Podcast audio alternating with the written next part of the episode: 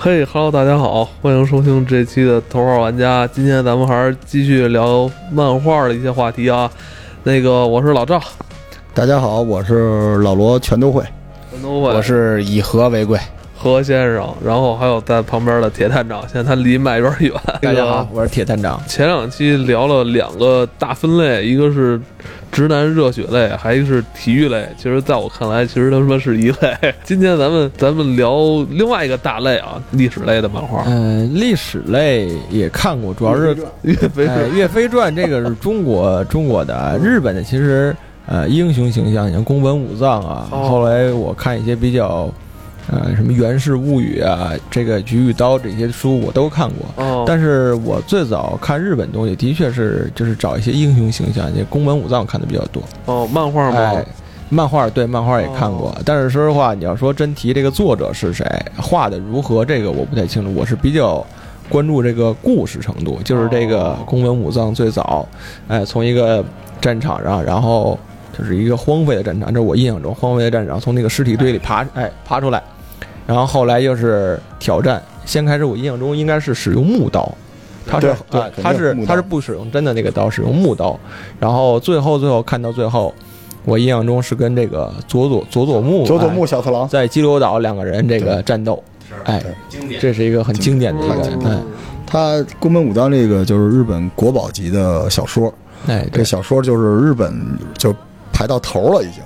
但是他的那个漫画已经是被日本很多人以各种方式就是画过好几版漫画。其实漫画里边就是有一些这个台湾的漫画家，呃，最后是在日本成名的。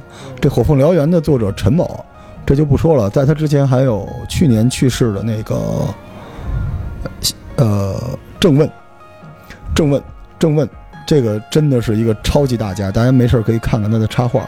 他最著名的叫这个郑问的《三国志》系列，然后《东周列国》系列、《刺客》系列，还有深邃美丽的亚细亚。这真的是就是被日本人评为这个华人漫画家的骄傲。咱们绕回来说远了一点，再说回《火凤燎原》。《火凤燎原》是三国题材的漫画，因为我是一个铁杆的三国粉儿，我特别不喜欢别人篡改的。三国，但日本之前横山光辉画过一版三国啊，画的一个个那个三国角色跟乐高玩具似的，但大家也愿意看。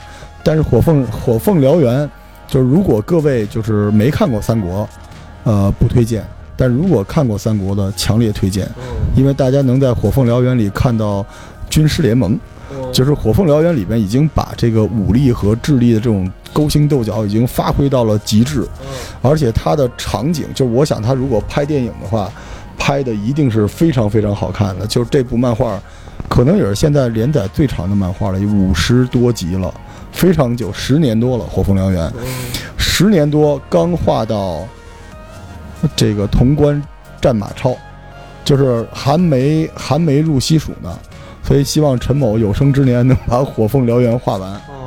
呃，你刚才说的就是，呃，需要具备一些三国方面的常识才能看，是吧？我觉得要听过评书的应该就可以看了吧？对他这个 怎么怎么说呢？就是他一上来有点那种穿越魔幻，我不太喜欢，因为他主要讲的是赵云。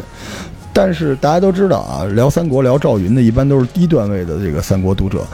对，但是他聊到后来就不一样了。那里边就是当你看到那个颍川谋士集团每一个人都出场，啊，公子献头贾诩的出场，就是一浪高过一浪。然后那里边对吕布的有勇有谋的吕布的处理，因为大家知道吕布在那个就是大家说看的那个呃三国游戏里边，他智力都十三，是吧？武力九十九。但实际上，如果吕布智力真的这么低的话，他是不可能。他应该是三国有史以来把曹操逼得最惨的大诸侯之一，对吧？好，那里边的袁绍。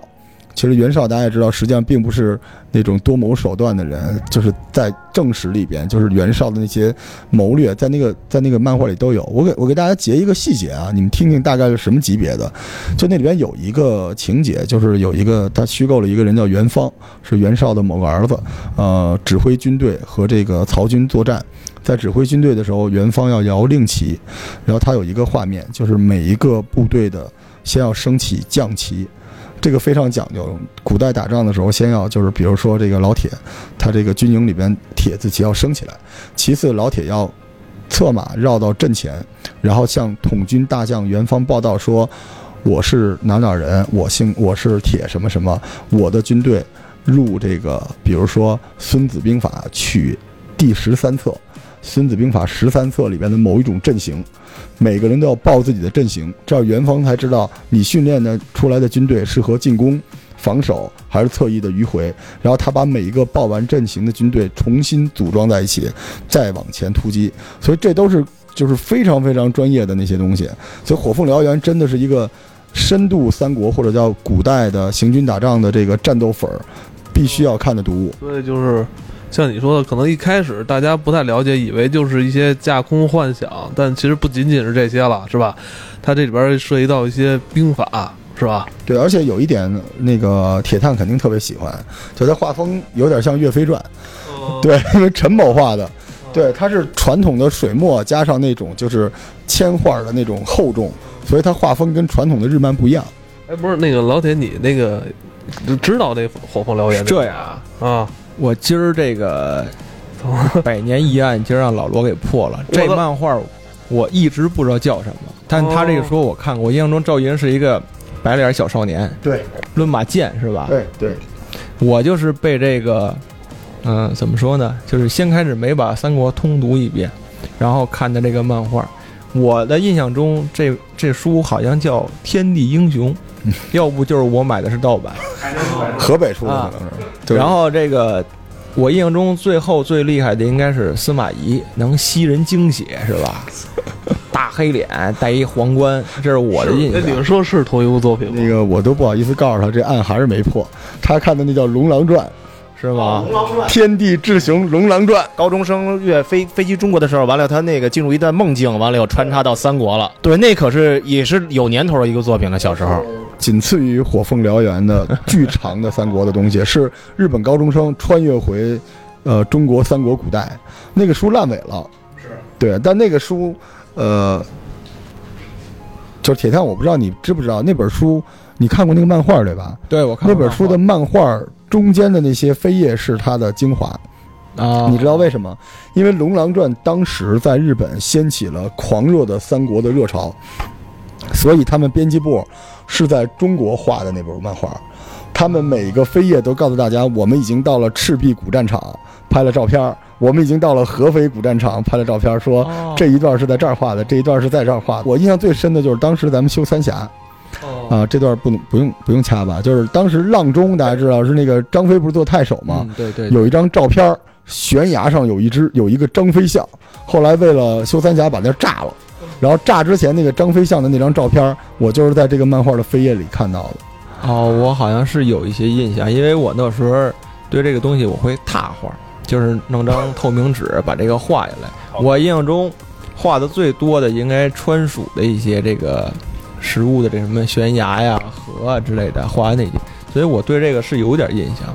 当然我我是比较比较热血的那种看这个，而且另一个我那时候就算是研究兵法，我突然间在漫画书里呢发现了这个。风林火山，也就是《孙子兵法》里提到一些东西。哎，我觉得这个漫画还能画到这个程度。当然，我是对这个产生一个好奇。我觉得日本人研究中国文化能研究那么深，因为我在中国漫画里，或者说在小人书里的，我没看过这些东西。这有多少中国人都是通过日本的漫画和游戏了解到的中国历史？所以刚才这个铁探长说到风林火山啊，现在我们那个就是这个历史漫画的主战场就来到了日本战国。是这个战国攻下战国系列，我们有太多要说。来，老何 聊聊日本战国。开始了啊！对其实十分钟来，日本战国，其实有两部，可能是我们大家先说第一部啊，《花之庆次》，嗯，这个老罗肯定也都嗨到不行了。对对对，这个是画袁哲夫是北斗神拳。对对对呃，他战国双璧，花之庆次和岛左近、对鬼左近，对吧？而且还有一部后来就是出的那个《直江千续》，最新现在又新续出来的一个部部分作品。我能这么理解吗？就是如果你对这个日本战国史感兴趣的话，可以看这两部漫画，是吧？是是是，还有一部就是是不会宫下英树的这个战国系列，不熟悉这个战国历史的话，看这两部漫画就不会给我带偏，是吧？尤其是宫下英树的这个战国系列，这一部的话是它是很在线还原，因为其实中国和日本也是很多的历史故事已经是像咱们《三国演义》是这样演绎化的东西了。嗯，嗯但是它战国呢，日本人非常讲究，像刚才老罗提到的，他的这个《龙狼传》会回回到中国，把这个地貌重新去重新去铺陈，战术重新去铺陈，看它的真正的合理性跟实战性。战国系列就是这样，它等于是男主角是一个战国大明时期最小的这么一个呃战败国的这么一个小兵，一路一路的从。百人长开始往上升，而且他现在已经出了三部作品，马上下一部的话，未来是可能就达到了明朝那个野望时期了，这个打到朝鲜战争的这个画面了。哦，是是是，对，后藤右兵卫嘛，是吧？对对对对后藤对，右兵卫，然后而且战国它比较有意思，就是呃，我觉得大家了解战国。肯定都玩过那个《泰格立志传》吧？就那里边每一个人到底怎么回事儿，信长野望都都有，就里边已经说的非常清楚了。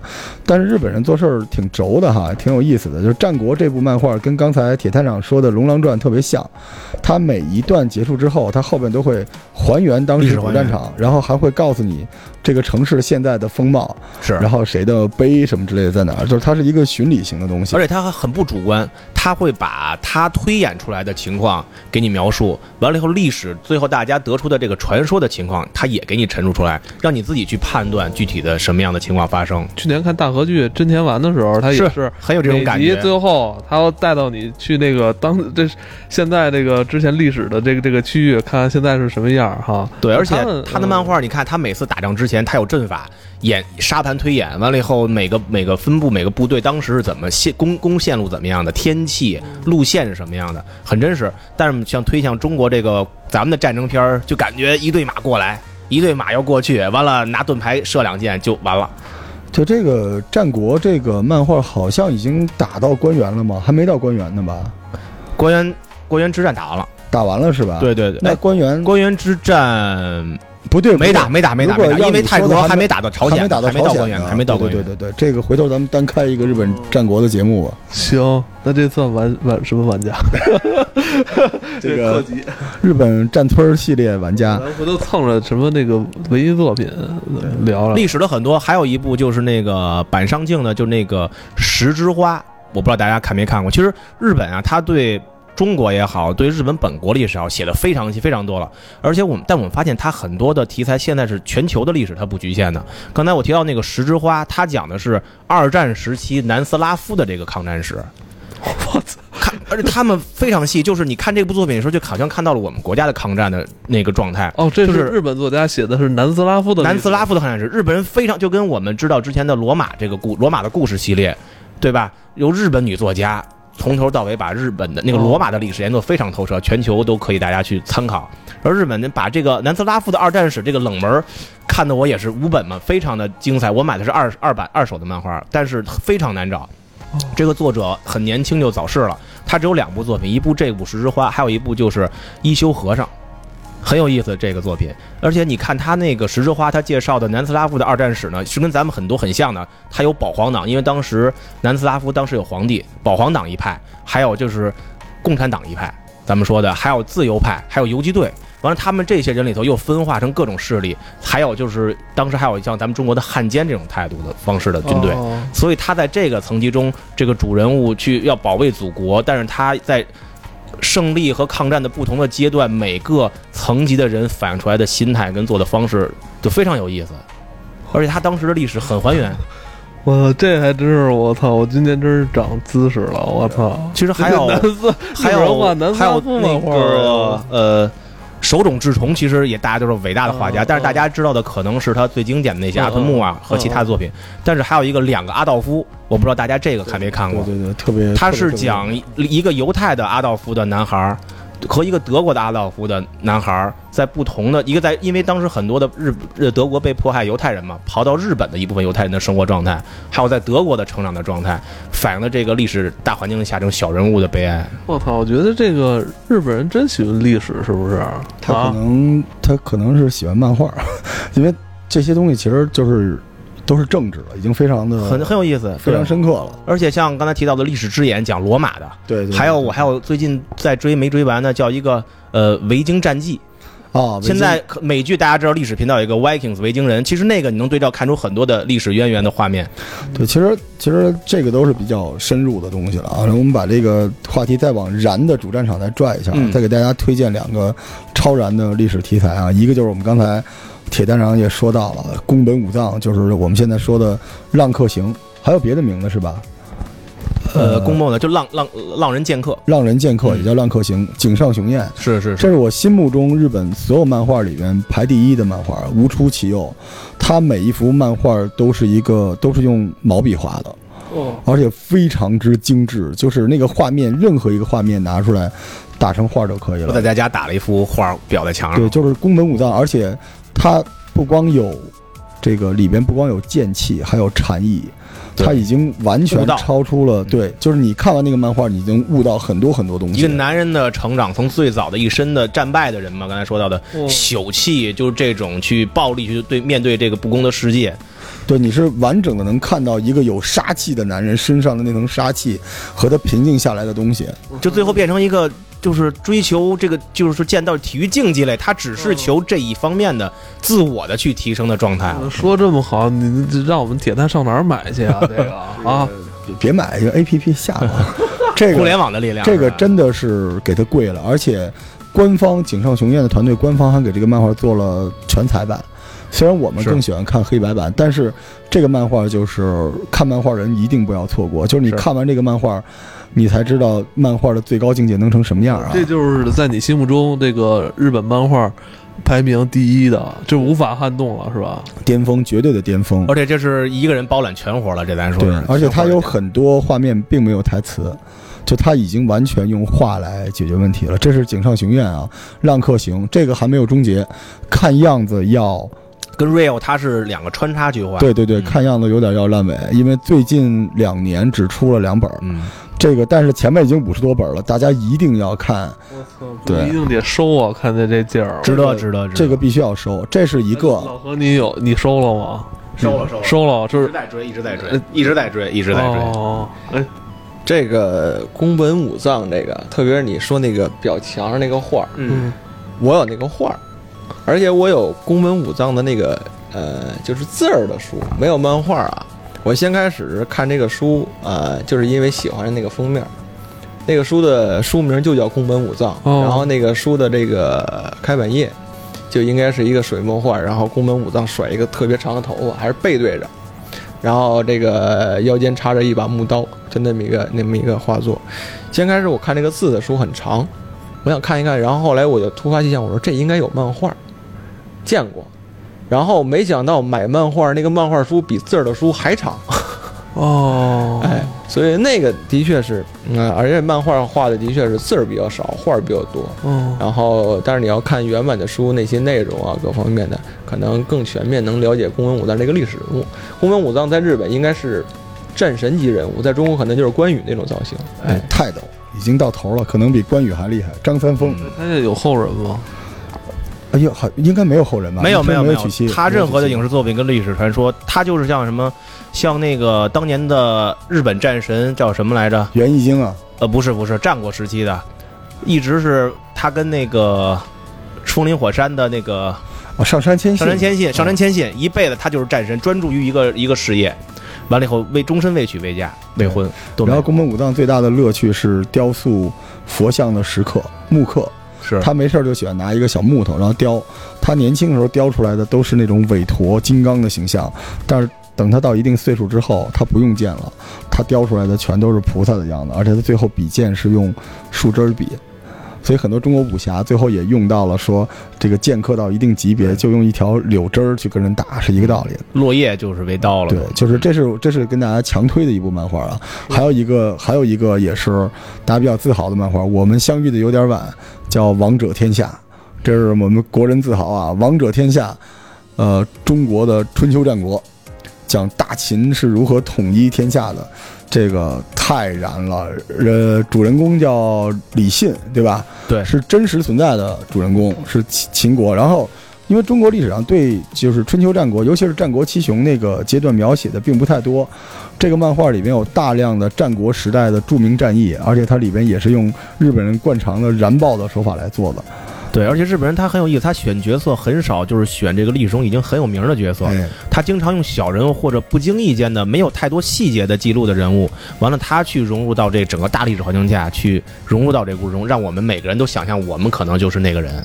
对，所以《王者天下》强行的推荐一波，里边有大量的行军打仗啊，这古代这个就是部队的调动，因为它和《火凤燎原》有点相反，嗯就《火凤燎原》讲的就是武力和智力的一个平衡，而《王者天下》更多的讲的可能是行军打仗，就是将军之所以为将军，就是他掌握部队的士气。然后这个部队行军的走势啊，包括出战的时机等等之类的，真的非常好看。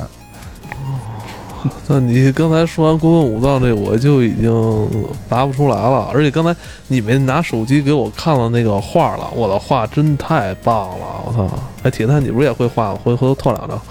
对，哪天拓两张，就是 你看到到我，应该看他们刚才那画了吧？啊，我见过见过，呃，之前看过一些。就你刚才聊的那个漫画，我印象中打仗还不是像之前咱们看或者说我看小人书那种，它是一种战车类的那个战斗吧？呃，其实也不是，就是《王者天下》有点儿超前，啊它基本上其实中国其实就是战国末期，即便有了这个骑骑兵打仗的方式，也都是单乘，但是那个里边就是有一些这个武将的单挑，当然也有战车，但是。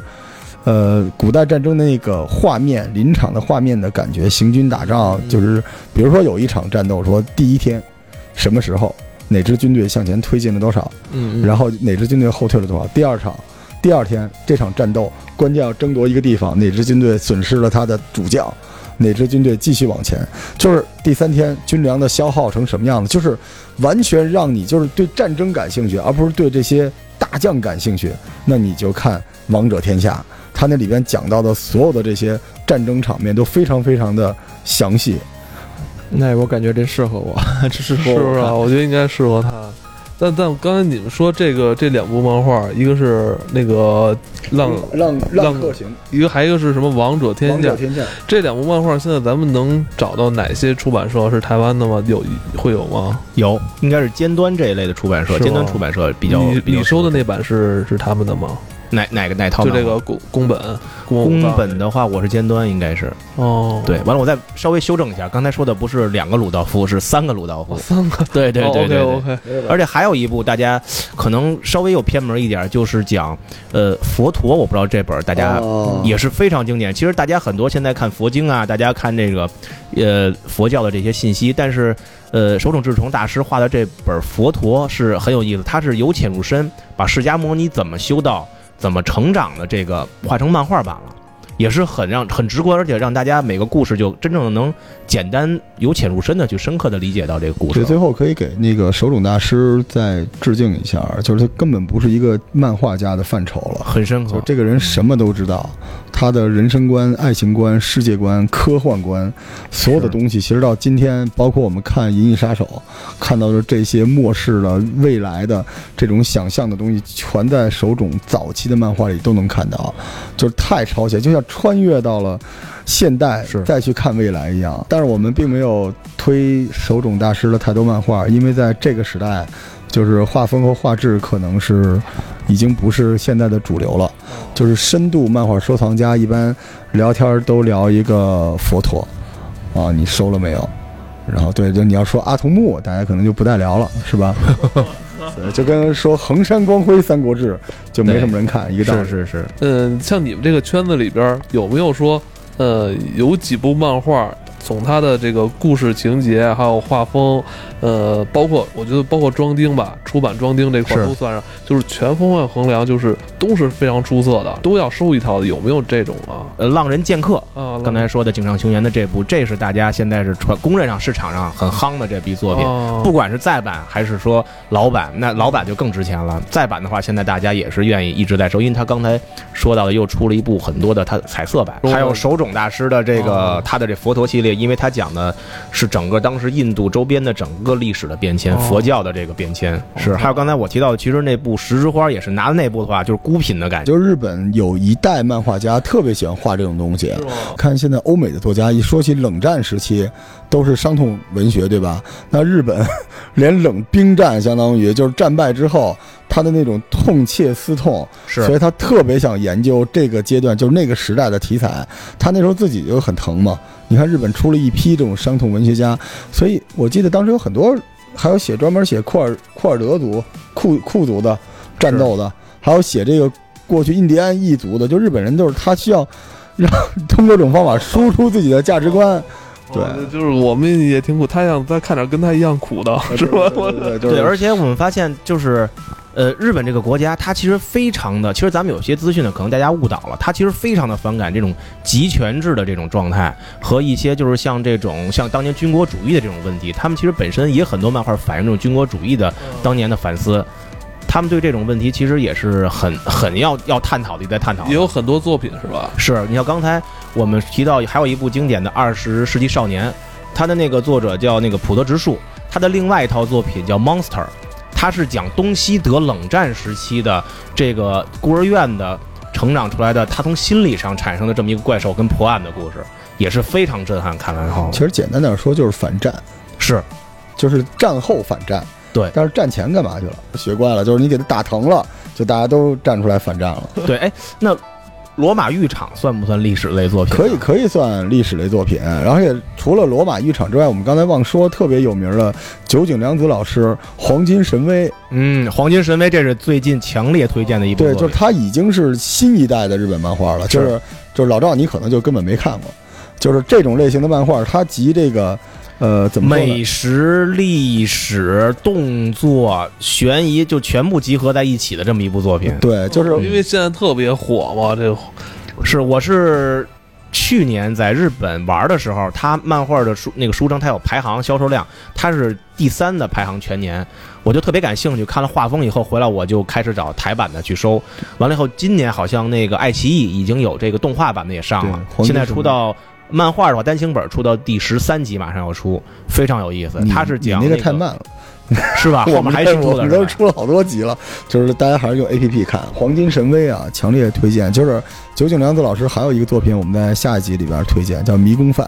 但《黄金神威》是一个特别葛的，我给你举个例，他讲的是这个，呃，日俄战争之后，对日俄战争之后，嗯在北海道就是淘金，是然后呢，一开始就是就是有人你需要把一个人寻找一批黄金，它是一部对，你要扒皮，把一个人皮扒下来，对然后你讲的是扒皮，刚扒完皮，下一下一关就是怎么去钓鱼，这个鱼怎么做好吃，然后菜单儿就直接上来了。他是等于是在一个监狱里头，呃，之前有一批黄金被隐藏起来了。